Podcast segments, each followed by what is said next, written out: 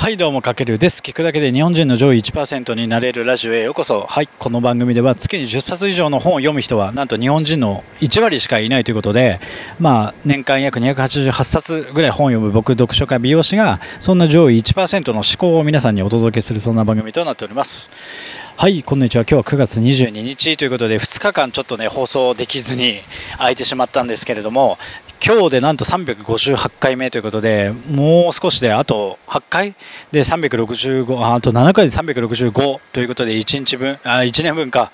を放送もそろそろ間近になってきまして、やっぱね、えっ、ー、と、毎日はちょっとできてなかったですけど、やっぱ継続することによってこれだけ、えっ、ー、と、コンテンツが積み重なるってことはね、すごいことだなと思って自分でも改めて、ただここからもね、また引き続き、えっ、ー、と、皆さんに有益な情報は明日からつながる学びをお伝えしていきたいと思います。で、今日はですね、またテーマが発想の転換。リーダーが常に心がけたい3つのことということで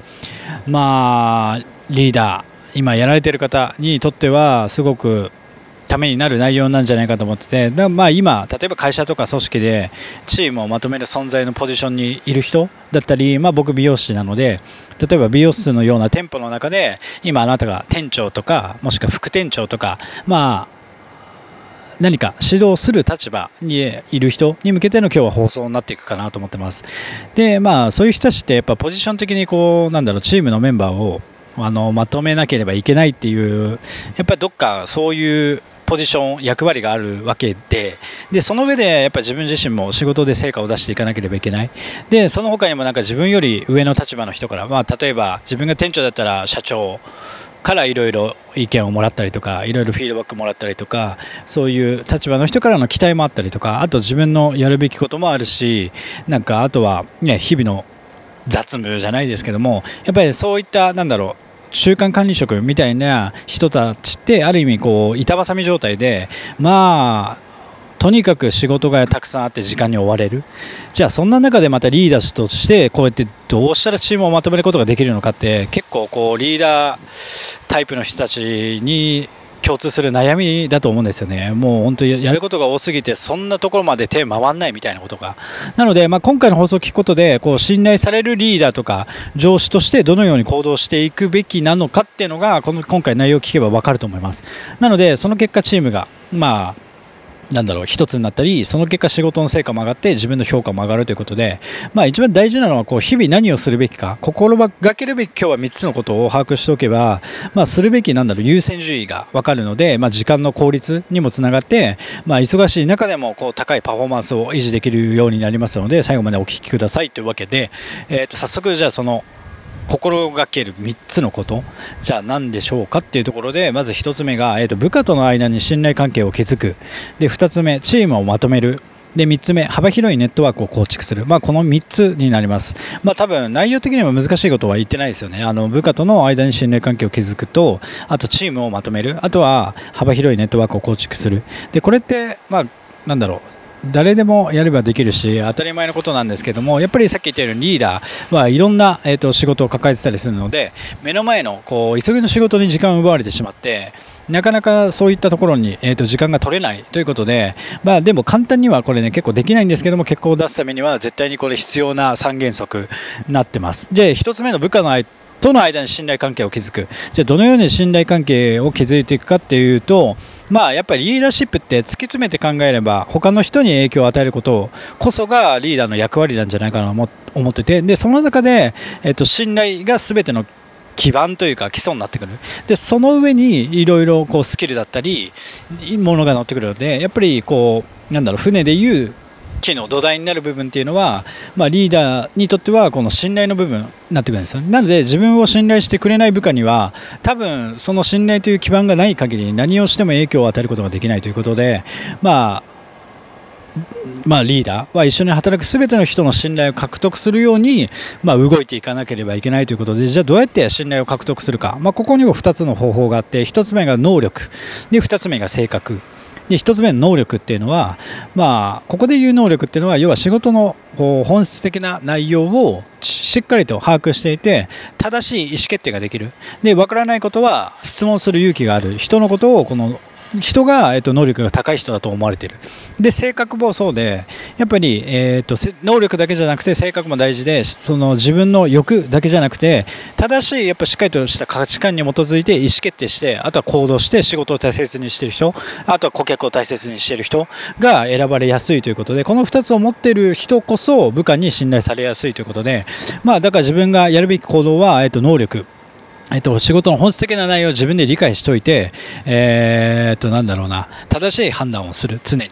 えー、っと、あの子がちょっとこう、相性、自分がいいから、あの子を優遇するとかじゃなくて、やっぱりしっかりと平等に、えー、っと、物事を見極めていくってことがすごく大事。で、二つ目、えっと、言ってましたが、あの、チームをまとめる。これもすごく大事で、チームを介してマネジメントすることが大事。要は、成果を上げるチームって価値観が共有されてて、まあ、なんか共通の目的があるからこそ、こうどんどんどんどんチームの結束力って高まっていくんですよね。なのでこう強いチームっていうのは価値観や目的だけじゃなくて一丸となって働くためのルールも共有していることで、まあ、賢いリーダーっていうのは要は共通の目的とか、まあ、価値観とか、まあ、ルールによって真のチームを作ってチームを通してマネジメントするってことがすごく大事。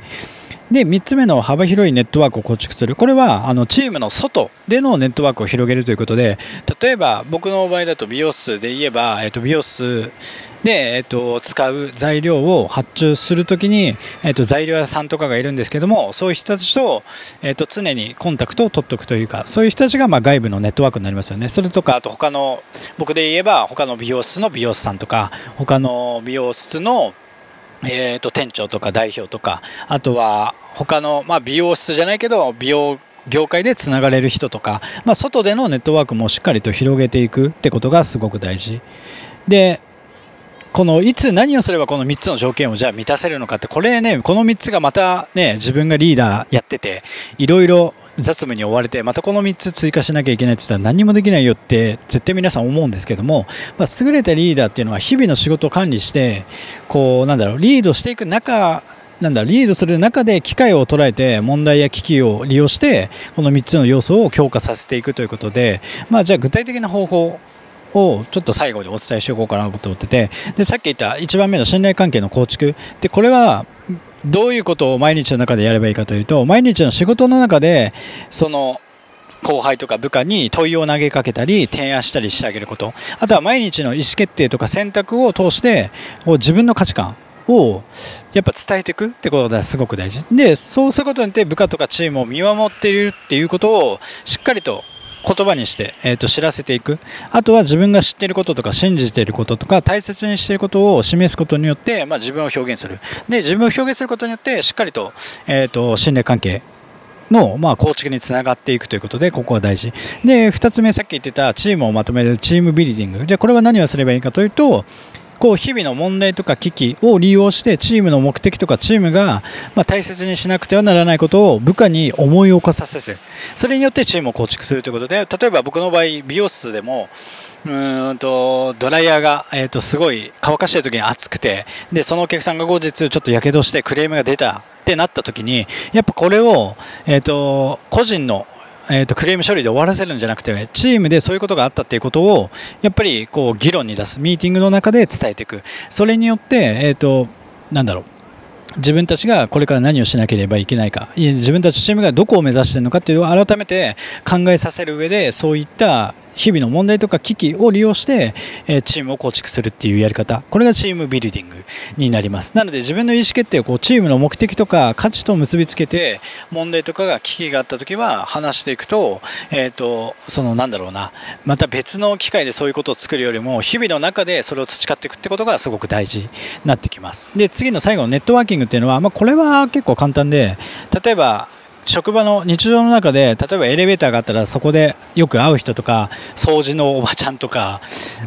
と材料を持ってきてくれる佐川の人とか、まあ、そういったところで雑談も含めて、まあ、チーム以外の人とのこう気脈を通じてネットワークを構築していく、まあ、それがねどういったこうつながりに後々なっていくかっていうのはまあわからないんですけれどもやっぱり日々自分たちが関わってる全ての人に対してこうコミュニケーションを取っておくっていうことが後々大きなネットワークにつながっていくってことですごく大事になってきます。はいまあ、この3つ大事にしていきましょうということでで今日まとめると、まあ、じゃあ要は何が言いたいかというと優れたマネージャーっていうのはこう日々のあらゆる機会を利用して行動してるんですよ。つまりいいマネージャーになるための秘訣はもうたった一つシンプルで日々の行動、まあ、本当これだけなんですよね。うん、でそれ以外に、まあ、特別な方法はないと思うんですよ。もうこの辺は僕もないと思っててやっぱり日々えー、とどれだけこの3つを意識して日々行動できてるかってことなんで、まあ、時間が、ね、なくて、えーと、雑務もしなければいけないし自分の成果も上げなきゃいけないし、えー、と上から言われたこう期待されてるところも結果出していかなきゃいけないしってやることたくさんあるんですけども日々こうのしかかってくる仕事も厄介な問題も優れたマネージャーにとってはこう障害ではなくて機会や手段って考えてる人がめちゃくちゃ多いんですよ。だからこれを自分が受け止めた時にどう考えるかこれが今日のテーマでもある発想の転換ということでやっぱりこう日々のしかかってくる仕事とか厄介な問題を、えーと、チャンスに捉えて行動できる人がチームビルディングにも強くなるし部下からも信頼構築されて、えーとリーダーとして優れたリーダーになれるということで、まあ、これが理解できるとやっぱり自分の日々の仕事をまあ、見る目も変わってくると思うんですよね、普段の日々の行動も。で例えばそんな中で予期せぬ事態とか絶対あるじゃないですか、日々仕事をしてたら。でそういう時にこれをどう生かせばいい？どう生かせばこうチームの信頼関係が強まるか部下との信頼関係が強くなるか、まあ、チームの一体感を強めることができるかっていうのを、えー、と考えられるようになるので、えー、とここはものすごく大事だなと僕は思いましたなので今回は、まあ、本当にまあリーダーなりたての人もそうですし、まあ、今リーダーやってるけどなかなか結果出ないっていう人はこのちょっと発想の転換でリーダーが常に心がけたい今日お伝えした3つのことをちょっと意識するだけでも日々こう何をしなければいけないかもう本当に日々の行動が大事だと思いますのでぜひ今日の内容を参考に実践してみてください。はいというわけで今回は以上になります。かけるでした。ではでは。